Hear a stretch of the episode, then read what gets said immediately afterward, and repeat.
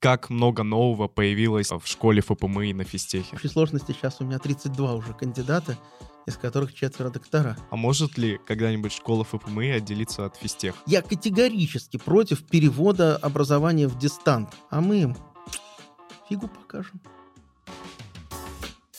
Всем привет, с вами подкаст Соломина, и с вами ее ведущий Глеб Соломин. И сегодня у нас в гостях Андрей Михайлович Райгородский. Второй раз уже, здравствуйте. Добрый день. Добрый день. Очень рад вас видеть. Э, директор школы физтехов ПМИ.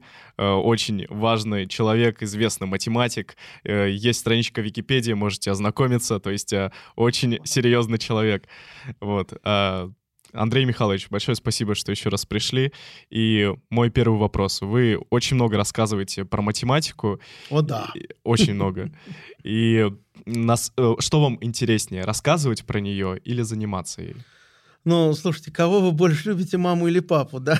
Я, честно говоря, не знаю. На самом деле, я помню, такой был девиз на одной из ЛКТГ, летняя конференция турнира городов что такое написали, что умный любит учиться, а дурак любит учить. Ну, я не знаю, я, наверное, и умный, и дурак одно, одновременно, потому что я люблю и учить, и учиться. Я безумно люблю читать лекции, но мне, конечно, в общем, очень интересно узнавать что-то новое. А на самом деле хороший математик узнает что-то новое, когда пытается доказать новую теорему. То есть, в первую очередь, он даже не читает какие-то статьи или там какие-то лекции смотрит, хотя, конечно, это обязательно нужно делать.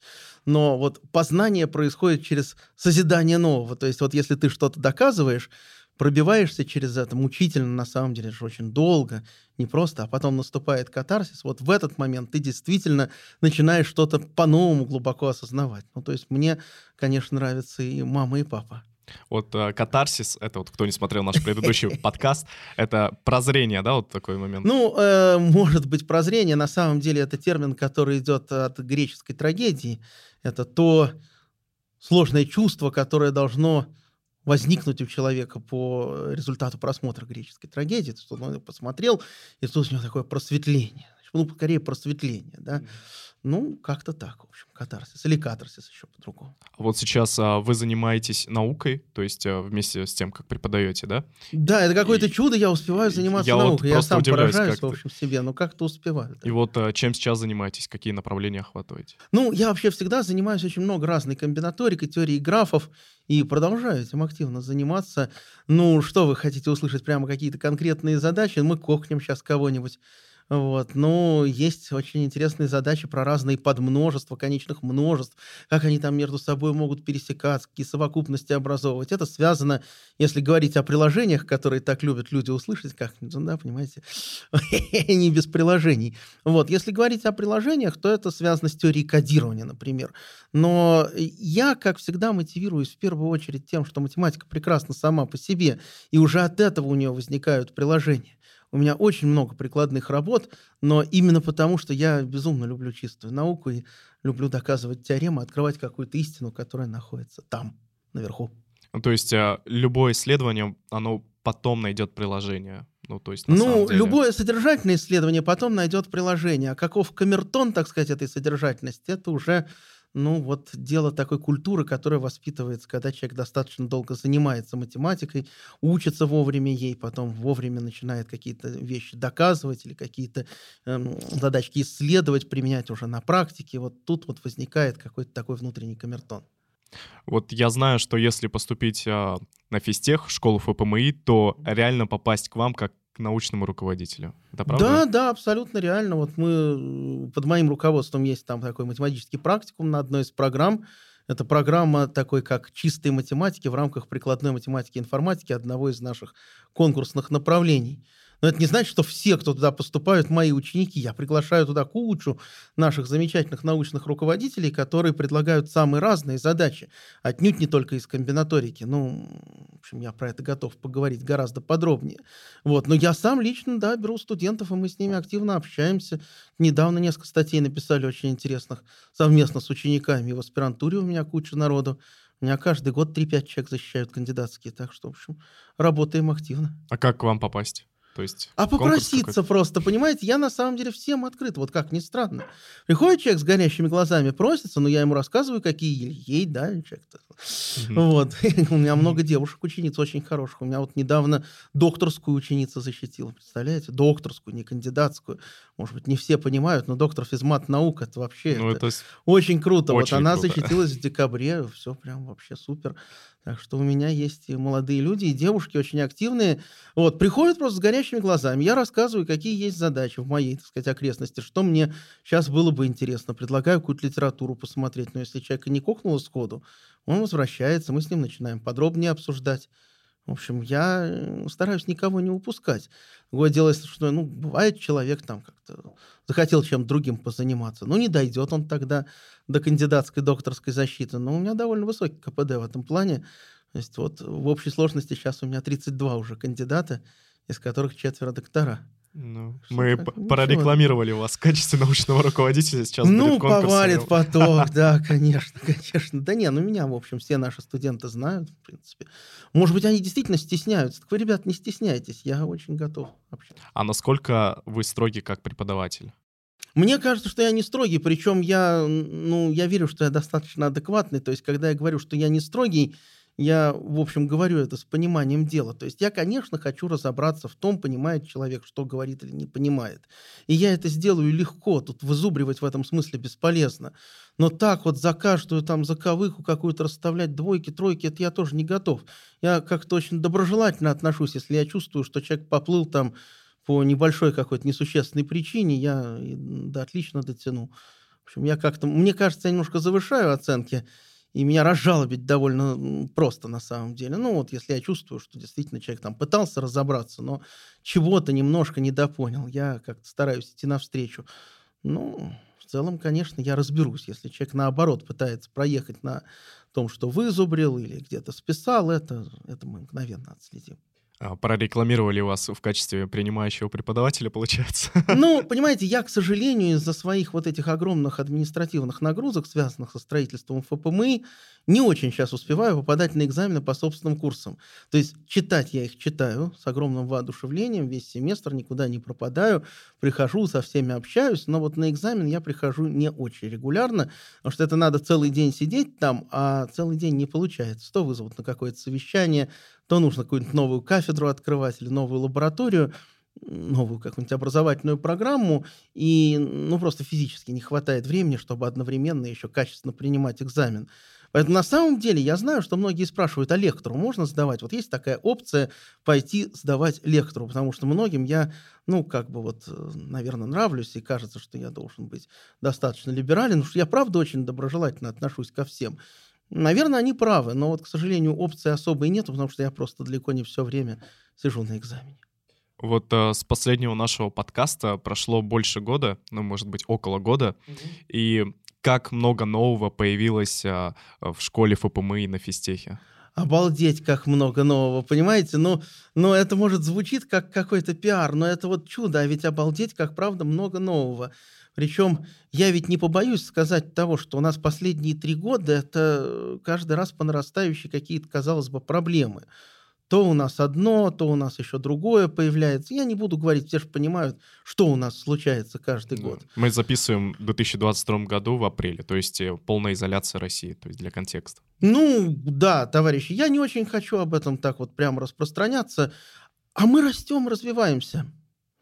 Знаете, ну вот что нового? Например, в бакалавриате у нас есть очень-очень крутая, очень популярная программа ПМИ прикладная математика, информатика. Немножко смешно звучит, это созвучно названию школы. Да? Вот школа называется прикладной математики и информатики, но в ФПМИ есть три основных конкурсных группы, на которые могут поступать наши студенты, э, так сказать, направления такие образовательные, в рамках которых вот уже есть какие-то треки и так далее.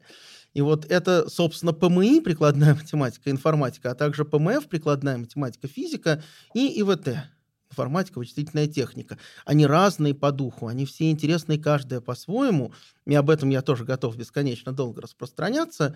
Но вот ПМИ — это та программа, на которой удивительным образом в рамках физтеха физики нет вообще.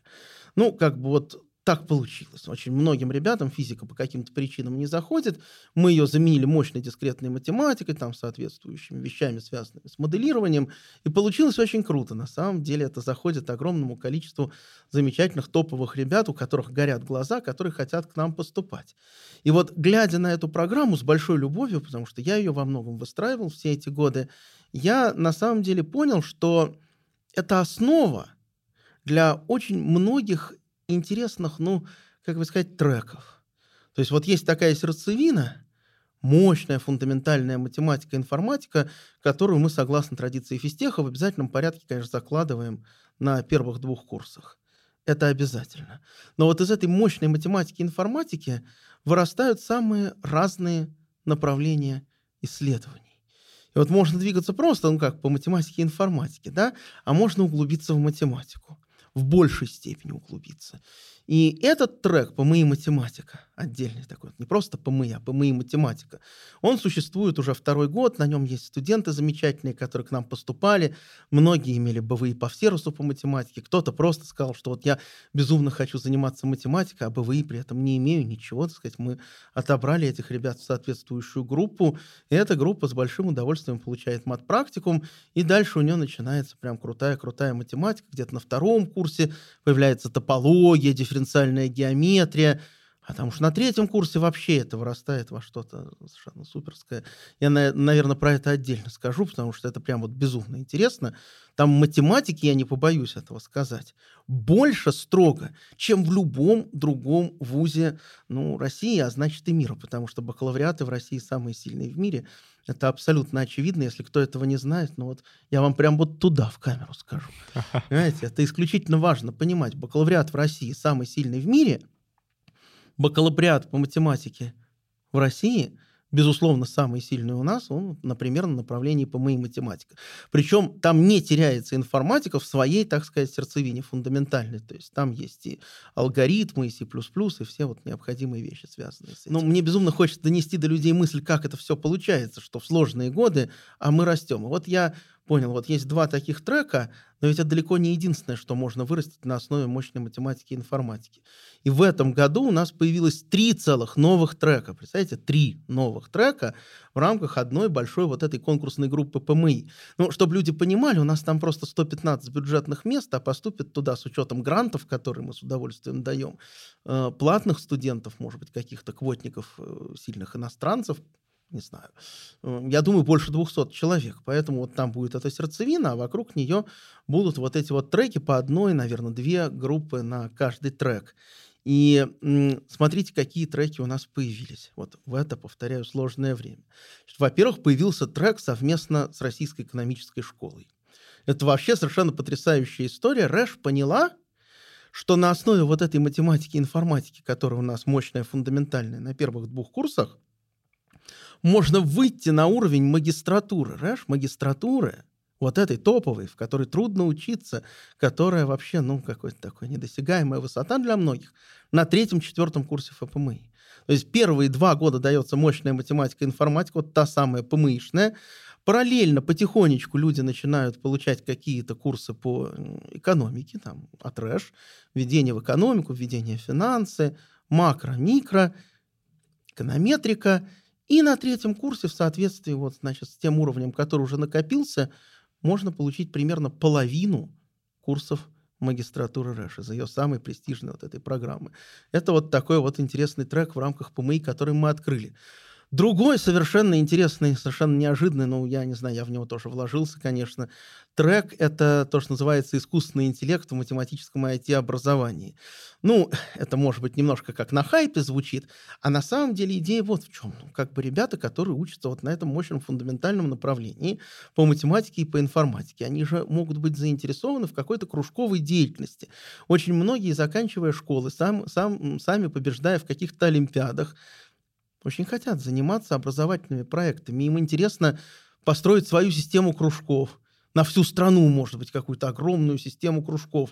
Или открыть какой-нибудь проект, э, не знаю, там, платформу какого-нибудь обучения, в рамках которой, опять же, огромное количество людей будет получать интересное, продвинутое математическое образование. Им очень важно знать на том же глубоком уровне всю эту разработку, связанную с, информатикой, и математику продвинутую. Но им еще надо обладать определенными скиллами, как сейчас принято говорить, которые связаны с педагогикой и психологией, потому что они же работают на людей, и вот мы открыли еще один трек в рамках ПМИ, причем сделали это совместно с Яндексом и с Сириусом. Ну, Сириус известная площадка, Яндекс известная компания. А кроме того, мы еще привлекли к этому нашего замечательного партнера, большого друга, Адыгейский государственный университет, э, ну, в лице, конечно, Дауда Казбековича Мамия, который его сейчас возглавляет как ректор, а я там, если кто не знает, руковожу Кавказским математическим центром, КМЦ такой, Кавказский математический центр, который был создан в 2017 году при поддержке Министерства образования и науки. Вот это продолжает финансирование идти. У нас там очень тоже крутая движуха, там потрясающая школа, в которой в Серосов готовят по математике и по информатике, они, понятное дело, уезжают на физтех, но мы-то хотим в регионе тоже кого-то оставить. И вот как бы Второй вариант этой программы реализуется и на площадке Адыгейского госуниверситета. И вот людей из педагогики, людей из э, психологии во многом привлек, помог привлечь Дауд Казбекович, потому что он один из самых видных деятелей в области образования в нашей стране, его очень ценят и знают и в университете Сириуса, и в школьной части Сириуса и так далее. Ну и мы вроде как не последние в этом деле люди. И, в общем, вот мы так собрались в такую интересную команду, и появилась программа «Искусственный интеллект в математическом IT-образовании» отдельно на площадке ФПМИ, то есть у нас один диплом физтеховский, мы учим по нашей этой мощной продвинутой программе, отдельно на площадке Адыгейского университета. Ну, в каком-то смысле мы это так позиционируем. Наверное, топовые ребята, конечно, пойдут к нам на эту замечательную, интересную программу, ну, а те, кто по каким-то причинам все-таки, даже несмотря на то, что мы грантом открыты и так далее, ну, не смогут пройти на физтех, вот у них есть возможность то же самое получить, ну, практически то же самое получить на площадке Адыгейского государственного университета. И мы тоже там всаживаем десанты, ну, вот, из наших преподавателей, у нас там очень интересные курсы. В общем, это особая история, Вообще мы очень открытый регион, мы всячески любим с ними взаимодействовать. Вот, это вторая но, новинка, да, второе новшество в бакалавриате. И третье — это ПМИ информатика, такое смешное немножко название, но с другой стороны, а ПМИ математика что? Ну вот есть прикладная математика и информатика, есть ПМИ математика, где крен как бы в сторону математики за счет удаления некоторого количества информатических курсов, а тут крен, наоборот, как бы в сторону информатики для тех, кому, ну, слишком много математики. Но внимание, товарищи, вот я просто, я понимаю, я трещу без умолку, не даю интервьюеру что-нибудь сказать. Правильно. Вот, но меня просто распирает, так сказать, от того, что действительно это очень важно. Мне безумно важно донести до вас мысль, что физтех — это сейчас абсолютно уникальная площадка, место в нашей стране и в мире — где, с одной стороны, полностью сохранен, сохранен вот этот вот фундамент, фундаментальное образование, а с другой стороны, есть прямой выход на приложение на любой из тех программ, которые мы развиваем. Даже на ПМИ математика, где математики сильно больше, чем где бы то ни было в нашей стране, я не буду произносить какие-то названия других вузов, но все знают, ее больше. Там есть продвинутая алгебра, там есть продвинутая топология, там есть вероятность в таком объеме, в каком ее больше нигде нет, там есть комбинаторика в таком объеме, каком ее точно больше нигде нет тоже. Вот. Но там есть и выходы на приложения, наши замечательные партнеры индустриальные, возможность поступления к ним на кафедру, начиная с третьего курса и так далее. Так вот, ПМИ информатика — это для тех, кому чуть-чуть надо снизить математику. Ее все равно много. Фундамент мы этот не просадим нигде. Но там высвобождаются некоторые слоты, кусочки времени, под то, чтобы человек, с одной стороны, мог заниматься, опять же, кружковой деятельностью, амбассадорством, связанным значит, с поездками в регионы, на какие-то олимпиадные школы по информатике, а с другой стороны, будет выделяться время на то, чтобы люди тренировались для участия в, топовых олимпиадах по программированию, таких как ICPC. И вот мы пригласили Демида Кучеренко, очень известного тренера в области программирования информатики. Он возглавляет эту программу. Илья Мещерин очень активно тоже в этом деле подвязается, наш замечательный преподаватель. Вот, и они вместе сформировали эту программу. Вот мы пошли навстречу с точки зрения математики, даже контестизировали мою любимую комбинаторику. То есть часть преподавания по комбинаторике на семинарах будет вестись не через теоретические задачи, а через контесты, которые ну, вот, нравятся многим нашим абитуриентам-программистам. Итого получается вот такой цветник из пяти возможностей, как общая ПМИ, ПМИ математика – ПМИ информатика, ПМИ, анализ данных экономика и финансы, это то, что вместе с Российской экономической школой, и вот история с Сириусом и Яндексом про IT-образование. И вот три новых трека — это открытие этого года. А если говорить про магистратуру, ну тоже там открыли сейчас уже несколько новых кафедр, целый центр научного программирования. Думаю, что, в общем, это тоже должно производить впечатление. У нас очень большие сейчас проекты с банком ВТБ, очень интересная новая кафедра с Альфа-банком, но это же самые наши такие топовые компании, высокотехнологичные. И вот они открывают сейчас в это сложное время у нас замечательные проекты с нами.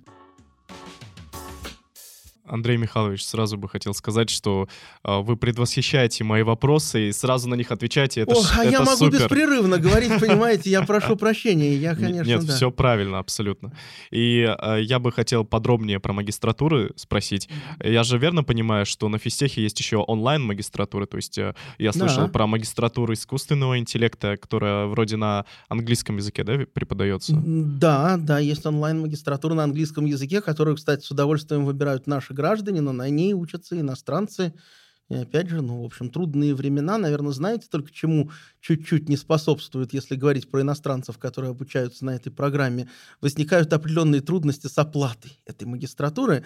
Все-таки онлайн-магистратуры, они в основном платные. С этого года мы некоторым людям будем давать скидки, вот, э, на определенные программы, но в целом они платные, это довольно естественная история, ну, так вот получилось. С другой стороны, они офигенно много возможностей дают, и мы, конечно, здесь тоже боремся за фундаментальность. Делаем все возможное, чтобы вот эта вот фундаментальность никуда не просела, несмотря на кажущийся дистант. Значит, вот я очень хочу, чтобы меня слушатели правильно поняли. Я категорически против перевода образования в дистант. Я все делаю для того, чтобы было максимально недистанционное образование в целом. То есть основной бакалавриат категорически не должен быть дистанционным, основная магистратура тоже. Но некоторые аспекты математики и информатики можно упаковать в онлайн-формат, если потратить на это в разы большее количество ресурсов. Это важно для того, чтобы привлекать людей, которые физически не могут приехать в Долгопрудный. Ну, по разным причинам. У нас спектр людей колоссальный и по, по, по возрасту, и по регионам. Они за границей есть, причем наши граждане есть, есть граждане других стран. Представляете, как? Вот 12 часовых поясов разрыв между людьми, которые учатся одновременно на некоторой программе. И мы умудряемся так строить расписание, чтобы каждого удовлетворить вебинаром, с каждым лично пообщаться, чтобы это получилось нормальное очное образование. Понятное дело, что это не масштабируется на тысячи людей. Вот если вам говорят, что какая-то магистратура онлайн набирает 500-1000 человек, поверьте, это не будет настоящим высшим образованием. Значит, все наши магистратуры — это штучный товар, это 20, 30, максимум 40, 50 человек на программе.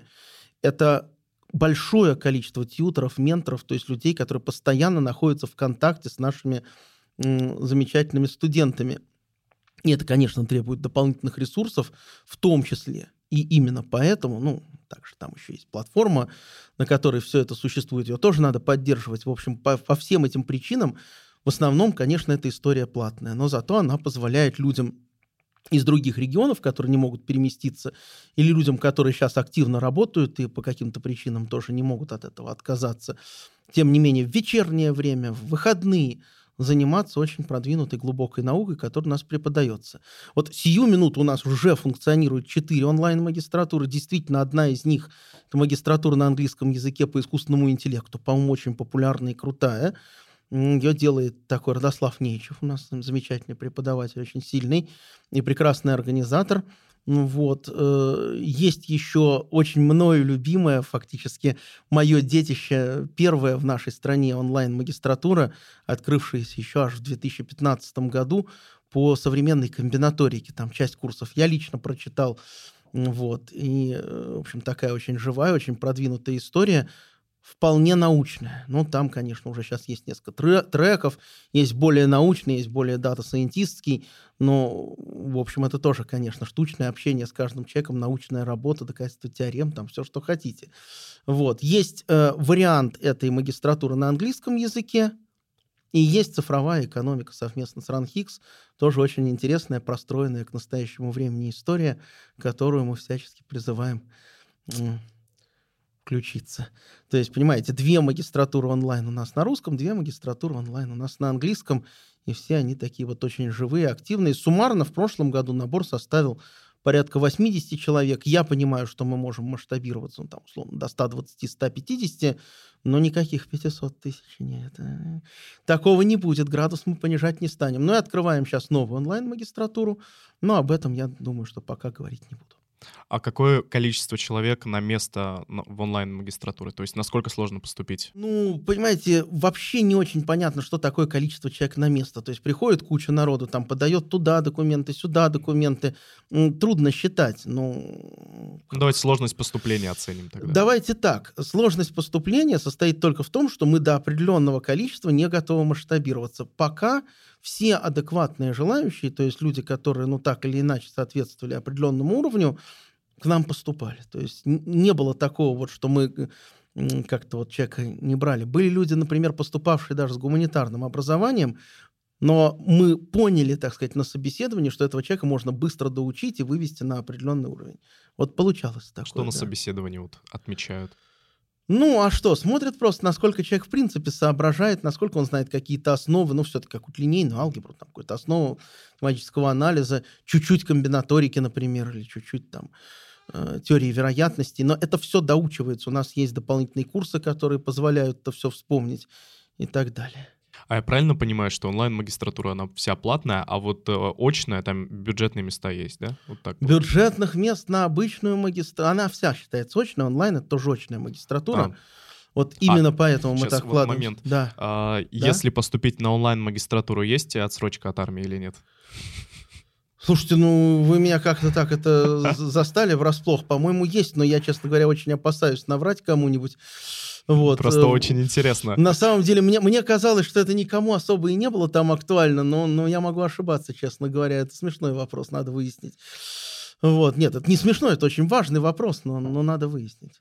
Я просто с позиции да, студента да, да, да. вот смотрю. Не, не, я понимаю, но ну, ну, смотрите, обычно выпускники все-таки физтех школы поступают не в онлайн-магистратуру, ну, потому конечно. что у нас действительно огромное да. количество бюджетных мест, у нас тоже прекрасные совершенно магистратуры, которые функционируют непосредственно на кампусе со всеми нашими великими партнерами. Вот Альфа-банк только что открыл магистратуру, да, и таких маги- магистрских программ у нас сейчас 65, наверное, или типа того.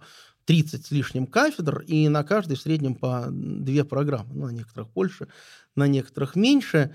И в сумме получается больше 60 магистрских программ. Ну, если вычесть вот эти 5 или 4 онлайн, ну, наверное, 60 получится. Но все равно это исключительно много. А мест бюджетных, ну, в этом году, например, 409. Это на э, очные магистратуры? Ну, ну то на есть... Э, любые, но вот на очные. У нас заочной магистратуры нет. У нас нет заочной магистратуры. У нас все магистратуры, все магистрские программы очные. Очные, потому что онлайн-магистратура официально считается очной. Это очная магистратура. Ну, как? Вот так вот потому что мы действительно активно общаемся с людьми. Очное, но с применением дистанционных технологий, так это называется. Но там есть бюджетные места, то есть на онлайн-магистратуру? Еще раз, онлайн-магистратуры все платные, там бюджетных все. мест нету. Вот это выяснили. Грантовые а, места там в этом году будут, а, бюджет... а то есть даже грантовые будут. Но ну, уже... я говорю, что скидки мы будем Конечно, предоставлять. Да. Эта возможность будет дадена людям, а вот... Э, а как ее бюджет, получить, бюджет сразу вопрос. не получается. И я вам скажу, почему там бюджета нет. Там бюджета нет не только потому, что мы такие хорошие или нехорошие, что хотим заработать себе денег, или хотим покрыть вот эти расходы, которые требуют э, качества образования в онлайне. Не только поэтому. А дело в том, что бюджетный студент на самом деле государству стоит достаточно много. И если мы объявим цену, внимание, за платного студента меньшую, чем студент стоит государству, то государство у нас спросит, а что это мы так интересно, государство доем, а сами при этом платные деньги, э, платных студентов берем за меньшие деньги. Это же нехорошо. К нам будут вопросы, проверяющие приедут. Именно поэтому на самом деле – во многом поэтому у нас нет сейчас бюджетных там мест. Вот как все раскрывается. Мы же не хотим, чтобы люди платили слишком много. Нам это не нужно. Мы хотим, чтобы люди платили меньше. Но для того, чтобы люди платили меньше, мы должны установить ту цену, которую считаем адекватным, адекватной, а не ту цену, которая будет выровнена с тем, что платит нам государство за бюджетника. Вот многие преподаватели в вузах, ну, вот, э, не знаю про физтех конкретно, против того, чтобы студенты работали и совмещали это с учебой. Как относится к этому школе ФПМИ? В школе ФПМИ на уровне бакалавриата все выстроено так, чтобы человеку не приходилось одновременно э, работать и учиться.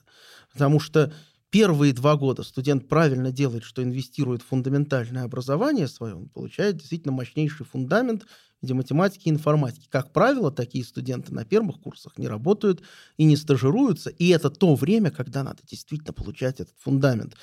Пожалуйста, товарищ, услышьте меня. Это вот то время, когда надо проинвестировать в фундамент. Некоторые особо шустрые умудряются работать в наших лабораториях, в наших компаниях уже на первых двух годах обучения, но это непросто. То есть это вот, ну, какие-то исключительные случаи. Зато, начиная с третьего курса, именно благодаря этому фундаменту у человека появляется гигантское количество возможностей, которых больше нигде нету.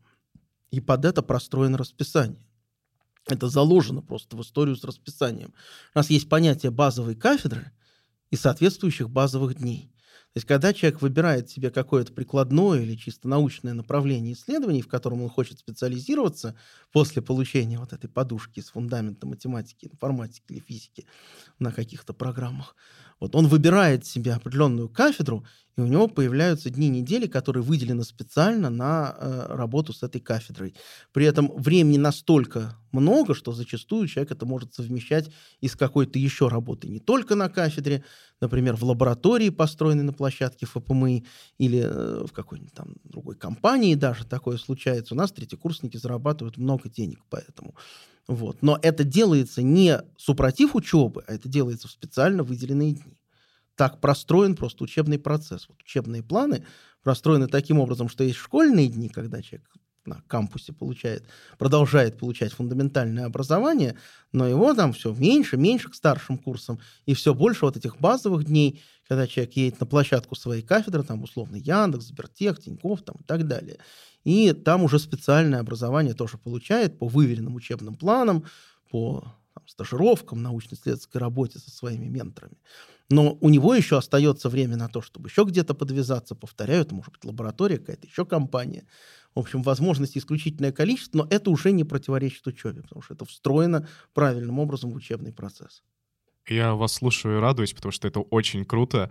А вот э, что по локации? Вот многие студенты, они живут в Долгопрудном, а компании располагаются там в Москве, в центре Москвы. То есть как, как это Базовые дни для этого. Вот ровно для этого сделаны базовые дни. То есть базовый а, то есть день, день... Целый день, конечно, человек не учится в Долгопрудном. Он спокойно едет на площадку той кафедры, того предприятия, которое открыло кафедру. Это может быть Институт Российской Академии Наук, это может быть э, компании из числа перечисленных, ну и другие компании тоже. У нас, э, как я уже говорил, больше 30 кафедр, из них примерно половина происходит от институтов Академии Наук, и примерно половина происходит от компаний.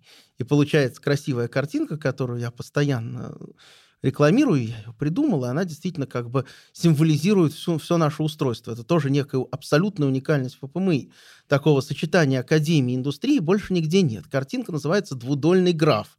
Я все время ее рекламирую, значит, вот в одной доле находятся вершинки, отвечающие Рановским институтом, Институтом Академии наук.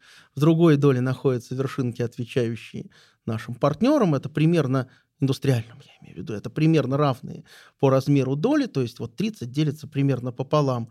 И ребра в этом двудольном графе возникают между двумя вершинами из левой и правой долей. Если есть какая-то лаборатория или несколько лабораторий прямо на площадке физтеха, прямо у нас в Долгопрудном, куда могут прийти и профессора из академического института вместе со своими студентами, и заказчики от индустрии, и получается такая искра. То есть есть реальная проблема, которую для индустрии надо решить, причем в это надо тоже проинвестировать какое-то время, которое внутри компании сделать ну, выделить, проинвестировать достаточно трудно, а где-то вот на аутсорсе, где-то на площадке института это как раз нормально работает. И вот они вместе начинают это исследование. То есть есть ментор от индустрии, есть ученые от Академии студенты, которые под их руководством получают интересные результаты, зарабатывают вполне себе рыночную зарплату. У нас студенты перекормленные. Поэтому если в лаборатории не кормить так, как где-нибудь извне, так они не пойдут в лабораторию, а лаборатории процветают. Сейчас их 26 штук, и они там разные есть. и от компаний, от профессоров, которые берут заказы от многих компаний сразу. В общем, такая живая, очень мощная структура. Но это я к чему? Что если ты на базовую кафедру едешь, то, скорее всего, ты, да, поедешь в центр Москвы или, может быть, на какую-то ее окраину, где расположен офис этой компании. Вот. И там ты весь день проведешь, тебе под это выделен специальный день. Если тебе там весь день находиться не нужно, ты спокойно поедешь еще куда-то, там еще постажируешься. И если, например, тебе не хочется в Москве больше проводить времени, чем на базовой кафедре, ты возвращаешься в Долгопрудный и садишься в офис уже той лаборатории, к которой ты тоже там имеешь отношение. При этом нет никакой жесткой привязки лаборатории к той кафедре, которую выбрал в качестве, так сказать, образовательной, базовой наш студент, если он выбрал, например, кафедру Яндекса, это не значит, что он приедет в лабораторию Яндекса. Он может приехать в лабораторию Тинькофф и там тоже вполне себе активно подвязаться. Или, например, он выбрал кафедру дискретной математики и получает катарсис от продвинутой комбинаторики, продвинутой теории графов, но параллельно вполне себе работает как раз в лаборатории Яндекса над какими-то продвинутыми исследованиями по машинному обучению, искусственному интеллекту и так далее. Вот э, мы поговорили про старшие курсы бакалавриата, но я думаю, на магистратуре то же самое. То есть ну, там конечно, и... там просто еще больше этих э, базовых дней и возможностей. То есть там еще больше, то есть еще больше возможностей там работы. Там и кафедр э, больше. То есть мы боремся за то, чтобы каждая кафедра имела представительство в бакалавриате. Mm-hmm. Вообще говоря, мы очень хотим, чтобы каждая кафедра, которая есть у нас, была не только в магистратуре, но и в бакалавриате. Вот на данный момент 30 примерно кафедр, ну чуть больше, и 21 из них – в бакалавриате. Вот было 20, стало 21, потому что Тиньков мы все-таки дотащили. Он был все в магистратуре, в магистратуре, а с этого года он еще и в бакалавриате. И это тоже офигенное новшество, которого не было раньше. Это очень круто для нас, потому что студентов все больше в бакалавриате, им нужны различные возможности. Мир-то клином ни на какой кафедре не сошелся. Все крутые. Яндекс крутой, Тиньков крутой, там, Сбер крутой, все крутые. И каждый имеет свою интересную фишку. Понимаете, какой это? А как вы думаете, вообще полезно и важно ли работать студентом а, во время учебы? Вот, понимаете, так работать, как я описывал, полезно, конечно, и важно, потому что все равно это элемент проектного обучения, обязательно он должен присутствовать, только всему свое время. Я даже, наверное, дальше не буду распространяться. Вот всему свое время. Вот есть время заложить фундамент, есть время поучиться проектам. Наш шикарный инновационный практикум, например, есть на старших курсах на одной, опять же, из программ, большой нашей градообразующей программе, где люди прям учатся на проектах. Это проектное обучение. Но сначала должна быть хорошая математика, а потом будут и проекты. Конечно, конечно, это бесценный опыт. Но просто работа работе рознь, понимаете? Можно ну, не знаю, сайты, например, какие-то строить. Это тоже полезно. Вот нам, например, на физтехе очень нужен сайт хороший. Мы сейчас на ФПМИ, на ФПМИ работаем над этим. Да, у нас, в общем, очень крутой сайт скоро появится. Куча лендингов наших программ. Мы прямо и в этом месте сейчас подскочим выше, не знаю, кого, кого угодно. Вот. Но пока вот, пока понятно, что сайты не самые идеальные. Вот хочется в этом месте тоже подрасти. Но я к тому, что все-таки строительство сайта это тоже серьезная задача, особенно если это не абы какой сайтик, там просто за, запиленный на коленке, а это какая-нибудь целая информационная система, которая сама себя обновляет регулярно. Но в общем, если вы хотите, чтобы у вас не было какого-то потолка, то вы должны закладывать этот фундамент. Вот я про это всегда говорю. И человек, который заложил фундамент, он дальше будет работать над такими проектами, что никому и не снилось. То есть он создаст что-то новое, какую-то новую систему, какую-то новую платформу, какую-то новую компанию, стартап, там, я не знаю, что угодно. Но это мощное знание, мощное умение учиться, через которое человек прошел, это бесценнейший опыт, который убирает любой потолок. Андрей Михайлович, а вот если немножко отойти именно от физтеха, вы как известный математик э, в 2022 году э, столкнулись с какими-то проблемами? То есть э, как вообще повлияла текущая ситуация, изоляция России э, именно на науку? Ну, смотрите, конечно, вроде бы как все мы знаем, что есть примеры ситуаций, когда кому-то отказывали публикации, буквально. То есть вот вроде как мы наслышаны о таких ситуациях. Ни одной конкретной такой ситуации в ФПМИ пока не случилось, и я не готов предвидеть, что случится, потому что мы общаемся с нашими коллегами, с которыми всегда общались так же, в общем, живо и активно, как общались раньше. Ну, есть, конечно, там какие-то моменты, наверное, которые трудно сейчас реализовать. Понятно, что трудно, например, провести конференцию международную прямо живьем на площадке МФТИ. Ну, просто потому что границы закрыты, и людям долететь физически трудно. Но мы обязательно проведем международную конференцию осенью совместно как раз силами МФТ и АГУ. Будет офигенное мероприятие. АГУ — это Адыгейский государственный университет. Да, я понял. Будет офигенно круто, крутое мероприятие для тех, кто сможет добраться. И мы уже заранее как бы проговорили с людьми. Очень многие хотят, действительно готовы добраться.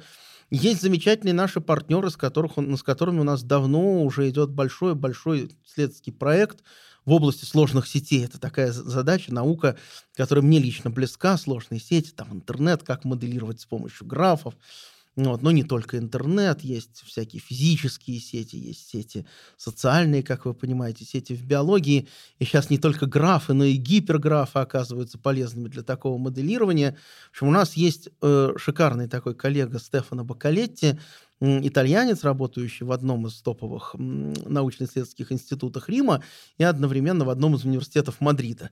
Ну вот мы с ними пишем статьи, буквально на днях приняли в очень крутой физический журнал статью на стыке информатики, математики и физики, которую мы совместно написали. Никто нам ни в чем не отказал, хотя аффилиация МФТИ у всех наших соавторов была указана. Вот. Есть лаборатория, которую в свое время создавали по мегагранту, такой Янош Пах, выдающийся венгерский комбинаторщик, активно тоже с ним взаимодействуем. Ну, конечно, переписываемся. Он сидел здесь до конца декабря, потом естественным образом переместился к себе в Венгрию. Очень хотел приехать прямо сейчас, но вот границы закрылись, ему приехать трудно. Откроются, приедет. То есть он к осени обязательно тоже хочет нас посетить.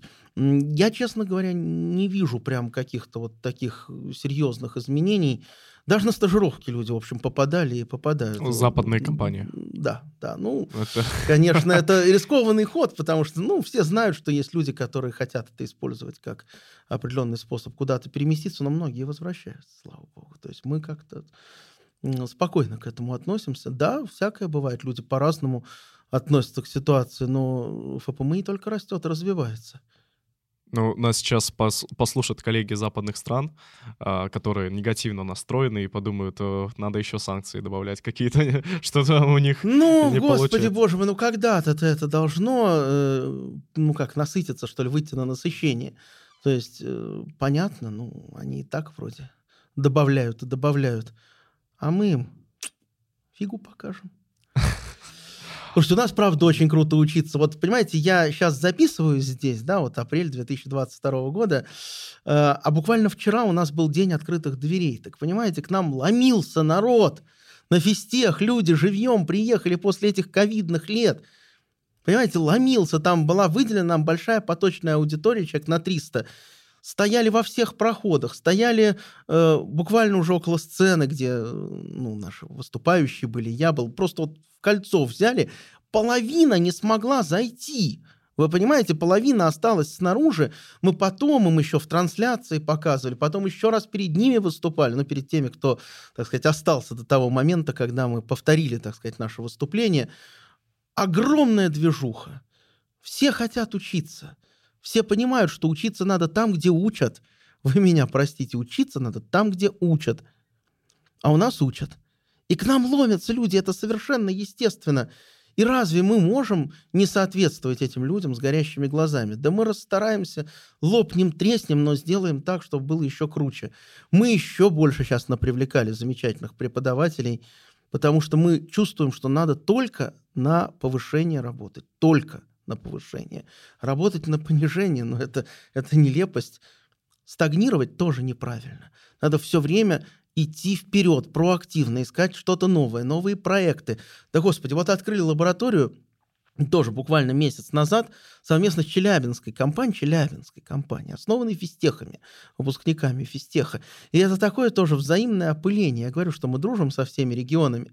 С одной стороны, бывшие физтехи как бы помогают родному институту развиваться, дают новые компетенции, новые знания, новые задачи, а с другой стороны, мы помогаем регионам, потому что мы силами наших сильных студентов и профессоров развиваем ту деятельность, которая не завяла, слава богу, в Челябинске.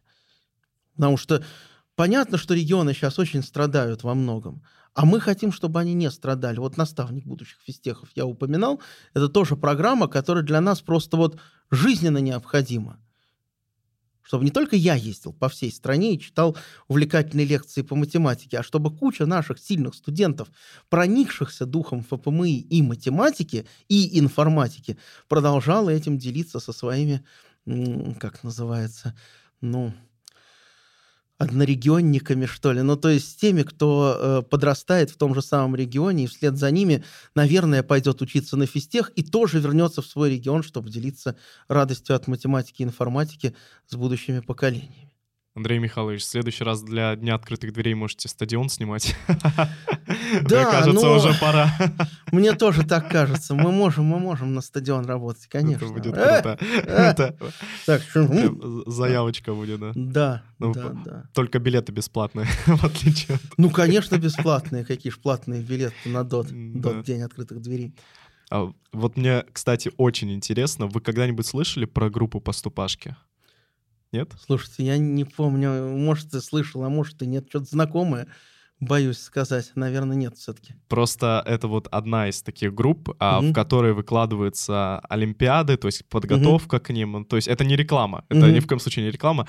Э, Я к тому, что там а, очень круто популяризируется физтех, то Мгм. есть э, везде пишется, и э, ну вот просто интересно было, зна- слышали вы о нем или нет. Вот. Хороший вопрос. Мне, мне кажется, что я где-то слышал, но я, я, я лучше скажу, что нет, потому что мало ли, что я там слышал. Ну, я понял. Я же не готов прокомментировать, что там внутри. Вот. Посмотрю обязательно. Вот посмотрите, Посмотрю, очень получается, интересно, да. рекомендация от меня. Ну, видите, сколько при- приходится всего делать. Вроде как и наукой заниматься, и лекции читать, и по всей стране с этими же лекциями ездить. И еще и строить такую махину. Ну, просто чтобы было понятно. Да, у нас на момент, так сказать, отчетности перед министерством, это бывает 1 октября каждого года, контингент, то есть количество студентов, которые обучались в ФПМИ, суммарный, составлял 2883 человека. Ну, то есть это гигантская школа, и она вырастет еще в этом году за счет большего набора в магистратуру, большего количества тоже бюджетных мест в бакалавриат. Я в этом нисколько не сомневаюсь. Мы перевалим через 3000. А может ли когда-нибудь школа ФПМИ отделиться от физтеха? Но это довольно странное действие. Ну просто вот треки а, снижают количество часов физики. А, То есть э, вот такие вот фундаментальные вещи физтеха, они как будто бы уходят именно в школе ФПМИ. Вот нет такого ощущения? Ну, слушайте, ну просто, эм, как вам сказать, мы хотим учить и учим, да, вот это вот наш главный поинт. Учиться непросто. И именно поэтому интересно, потому что человек теряет вот этот потолок, который его мог ограничивать. Он получает абсолютно весь спектр возможностей. Видите, я же вот напираю на то, что на основе вот этой продвинутой фундаментальной подготовки можно и на РЭШ выйти, причем на уровень магистратуры на буквально старших курсах бакалавриата, наполовину, по крайней мере, этой магистратуры, и на какие-то супер-пупер проекты в области образования, IT и так далее, и на математику, и на информатику, и на то, и на все, и на пятое, и на десятое. Конечно, физика — это очень круто. Конечно, у нас есть совершенно замечательное направление ПМФ, которое унаследовано от одного из факультетов, давших жизнь ФПМИ в 2016 году. Же два факультета, так сказать, стояли у истоков нашей школы. Это ФИФТ и ФУПом. Факультет инноваций высоких технологий, факультет управления прикладной математики. Вот ФУПом он как раз дал жизнь будущей ПМФ, но она очень существенно тоже переработана там, в соответствии со всем хорошим и замечательным, что у нас было придумано на других программах. Сейчас школа — это абсолютно единый организм, это не две программы, а это 8 программ в бакалавриате, и это я даже не про треки. То есть это 8 только, ну, условно, конкурсных групп, группа, а треки-то внутри, вот еще про треки-то мы сегодня говорили, их 5 только на ПМИ. Вот физика — это прекрасно, но она дает действительно очень мощную программу ПМФ. Почему? Потому что физика — это основа для интуиции того, что можно огрублять, а что нельзя огрублять. Как построить математическую модель того или иного процесса. ПМФ — это в некотором смысле больше про какие-то непрерывные задачи приложений, в то время как ПМИ больше, ну, как бы чуть-чуть про дискретные вещи. Хотя это такое условное деление, конечно, непрерывной математики там тоже очень много. Но не всем сильным школьникам, которые адекватно могут учиться пахать вот так, как это на ФПМИ принято, к сожалению, заходит физика. И, кроме того, ну, невозможно объять необъятное. Невозможно дать мощнейшую математику плюс прогу и еще и физику. Ну, все-таки есть какой-то предел человеческой Крышу снесет, возможности. Да, крышу снесет. Вот как мы все, я все время же говорю, Потолок уходит, а крышу не сносит. Вот чтобы крышу не снесло, нельзя, чтобы было все. Вот на какой-то программе физика для тех, кто понимает, что физика это круто, для тех, кому она нравится, она ляжет в основу интуиции и моделирования. Для тех, кому она в школе не заходит, вот ПМИ, ну и в какой-то мере ИВТ, хотя ИВТ в этом году решила, что все-таки на входе физика им нужна. Поэтому люди, которые на ИВТ поступают, они должны сдавать какую-то физику в школе. Это будет 4 экзамена. ЕГЭ. Вот. Но дальше внутри там физики тоже нет. То есть вот физики нет, а прога и математика очень мощные. Но там своя особая история. Это про то, что под капотом это всякое низкоуровневое программирование, системщики и так далее. Это вот ИВТ. Там все осеняет Институт системного программирования Российской Академии Наук. А, забавно, что говорим э, про физтех и вспоминаем ЕГЭ, потому что большинство людей поступает именно по БВИ. Вот. Ну, многие очень поступают по БВИ, но мы аккуратно всегда оцениваем ситуацию, выбираем БВИ таким образом, чтобы конкурса по БВИ не возникало во всяком случае. Мы точно знаем, что... То есть сколько... первого уровня Олимпиады, то есть... Мы стараемся да. все вот очень аккуратно подсчитать по количеству бюджетных мест. В этом году, как я уже сказал, бюджетные места у нас увеличились, количество их подросло. Соответственно, мы точно сможем переварить очень большое количество сильных ребят. И эти ребята будут не только переварены, но еще и действительно получат мощнейшее образование. Я очень душой болею за то, чтобы к нам действительно приходили топовые школьники, потому что те, кто обладает таким уровнем на входе, ну, точно должны работать на повышение. Помните, я сказал, надо работать на повышение, играть на повышение, а не на понижение. Вот для топового школьника поступление в каком-то смысле не на ФПМИ – это буквально игра на понижение. Даже так. Ну, вполне возможно. Нет, ну, есть разные школьники, конечно, там надо смотреть каждую конкретную ситуацию. Может быть, там какие-то обстоятельства. Конечно, для, у нас для этого есть собеседование, например, на котором мы очень доброжелательно с людьми общаемся. Вы поймите, это не снобское заявление, это крик души в каком-то смысле. То есть я вижу очень многих ребят, которых можно было бы научить большему. Вот не могу не задать этот вопрос. Вы говорили, что студенты школы ФПМ и физтеха, они перекормлены. Сколько зарабатывают студенты третьего-четвертого курса школы физтехов ФПМИ. И сразу вопрос, сколько зарабатывают после выпуска? Не, ну, понимаете, конечно, все зарабатывают по-разному, но просто есть забавные моменты, о которых мы всегда вспоминаем, что приходит там человек и говорит, что он не хочет брать, на, он на третьем курсе учится, не хочет брать офер, который там условно на 150 тысяч, я там не помню, ну 140, 150, при том, что он не на 40 часов-то идет, он же учиться должен, он идет там на 20 часов от силы, и ему офер на 150 тысяч уже как бы не нравится. Вот он хочет выбить из компании больше или найти другую компанию. Такие есть, да. И по окончании бакалавриата, ну, там есть эти исследования суперджоба, я не знаю, насколько они прям там полностью всему коррелируют, всему соответствуют, но, ну, конечно, уже за 200 тысяч зашкаливает средняя просто зарплата выпускника. Трудоустроены, конечно, абсолютно все еще на третьем-четвертом курсе. А как в магистратуру поступить? В смысле, как поступить? Сложно. В магистратуру? Нет, ну в магистратуру тоже довольно сложно, конечно, поступить. А почему нет? То есть, понимаете, с одной стороны сложно, а с другой стороны не так уж сложно, потому что места много. Я говорил, да, 409 бюджетных мест. То есть суммарно в магистратуре, я думаю, что в этом году будет учиться 600 с лишним человек. Я имею в виду, поступит на первый курс. Не во всей магистратуре будет учиться, а на первый год магистратуры – с учетом онлайников, с учетом там, иностранцев каких-нибудь квотников и так далее, вот суммарно на эти 60 с лишним магистрских программ поступит 600-650 человек. Вот такая моя оценка. Из них 409 будут бюджетниками. Выпуск при этом с ФПМИ составит, ну, там, условно, порядка 300 человек. Из них часть все-таки, конечно, в магистратуру не пойдет по разным причинам. Обычно где-то человек, процентов 80 переходит в магистратуру по, окончании бакалавриата. Ну, наши студенты обычно легко с этим справляются. Вот. Ну, что такое процентов 80 от 300? Это 240 человек. Там еще 270 только бюджетных мест. Угу. Значит, это будут какие-то другие физтех школы к нам поступать с физтеха в нашу магистратуру. И будут совершенно внешние люди. Вот в прошлом году, например, у нас такая статистика велась. Больше 14% абитуриентов, э, поступивших к нам в магистратуру на первый год обучения, пришли ну, только из, э, условно, так называемых топовых вузов. А еще куча людей, ну, тоже порядка такого же процента, пришла просто из вузов по всей России. Мы, в общем, очень... Мы, мы совсем не снобы. Мы, наоборот, вот я пытаюсь это сказать, открыты всем регионам. Мы очень стараемся, с одной стороны, повсюду ездить, всем помогать, если мы кого-то вытягиваем, мы его стараемся в том или ином виде возвращать хотя бы на время, чтобы это как-то региону способствовало. И мы с удовольствием берем региональных школьников, ну, понятно, региональных студентов, а, выпускников региональных вузов, я имею в виду в нашу магистратуру.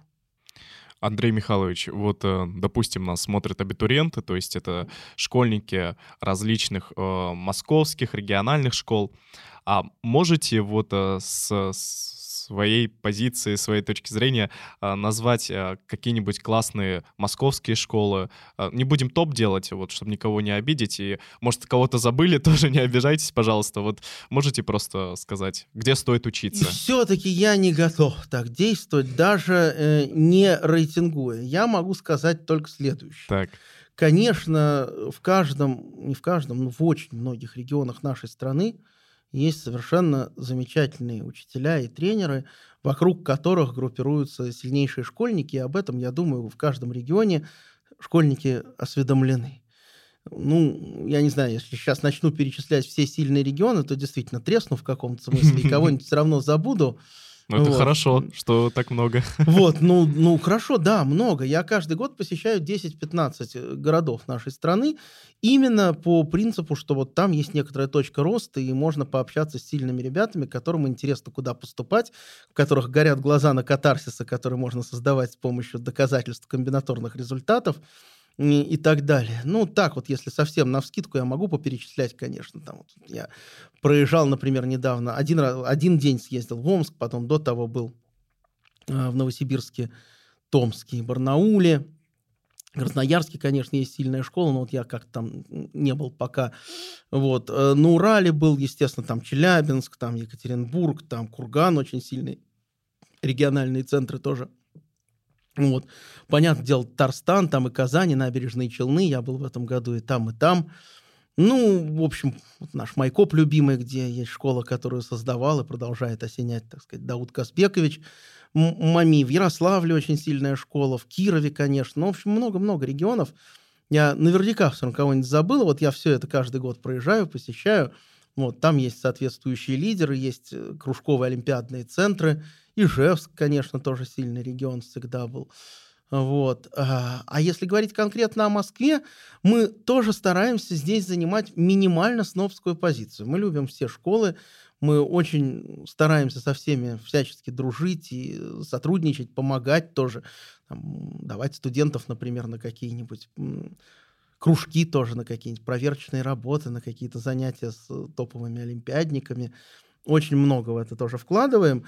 Но понятно, что у всех на слуху просто сильные школы. Что я тут буду как-то выделяться? Есть 179-я, есть вторая. С ними мы исключительно дружим. Я в 179-й вместе с Саватеевым. Вот мы пришли туда в 2000 каком-то, не знаю, седьмом, что ли, году.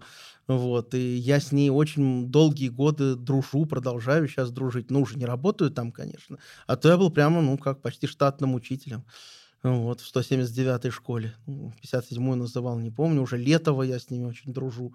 Вот, и там много сейчас очень сильных педагогов тоже, я туда езжу Не так давно, регулярно. кстати, открылась же, да? Ну, она относительно недавно открылась, то есть в прошлом году вот был первый выпуск, в этом году будет очередной, я туда приезжал тоже на День открытых дверей, на первый выпуск меня приглашали, ну, как-то, в общем, очень тоже мы с ними активно хорошо поработали. Ну и масса других школ. То есть я не знаю, ну что перечислять там номера. 1543, 444 там и так далее. Но что-то я как-то вот не хочу никого ранжировать. Это все очень хорошие, очень сильные школы, где есть свои, наверное, какие-то минусы, свои плюсы.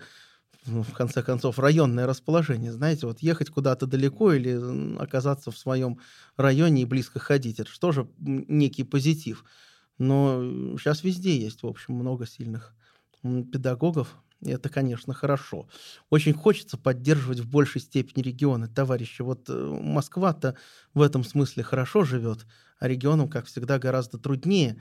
Причем Москва в этом месте, к сожалению, допускает некоторые, на мой взгляд, просто стратегические перегибы, Ну, например, э, все знают эту трагическую историю с тем, что победителям-призерам в Сероса в Москве платят большие деньги, чего себе не могут позволить большинство регионов. И получается так, что люди не просто поступают в ВУЗ и уезжают из своего региона, они еще до поступления в ВУЗ уезжают из своего региона в Москву, чтобы получить эти деньги. Чтобы получить эти деньги. И в итоге те, кто их подготовил, оказываются как бы у разбитого корыта. Они их подготовили, они в них всю душу вложили, а очки вроде как Москва заработала. И это, конечно, ну как-то все-таки нехорошо. Вот, есть такие моменты. Андрей Михайлович, большое вам спасибо за беседу. Было очень познавательно и интересно. Очень много нового узнали про а, школу ФПМИ. Угу. Вот, и... Дай бог, я не знаю. Она настолько большая, разнообразная, что, конечно... Ты в час не уложишься, да. да идите, ребята, приглашаем вас на День открытых дверей. А, ну, на День открытых дверей, который уже был, то есть его надо теперь смотреть в записи, в наших соцсетях. Ну, в Ютубе найдете, Да, они будут подсвечены, может быть, как-то наши соцсетки. А, да, конечно, будут подсвечены. Ссылки все в описании, ребят. Переходите. И закончим мы вот э, на мысли о том, что э, действительно регионы нужно поддерживать, и не, не все элитарное образование должно быть только в Москве. Вот э, а, обязательно это должно, конечно, как-то исправляться. И, ребят, обязательно, а, еще раз повторюсь, а, переходите по ссылкам, то есть День открытых дверей, смотрите, это не реклама, это просто приглашение. Вот, и подписывайтесь на мой YouTube-канал, слушайте нас на Яндекс музыке, iTunes, подкасты и на всех других платформах. И обязательно подпишитесь на наш Telegram, YouTube-канал. Большое спасибо, пока.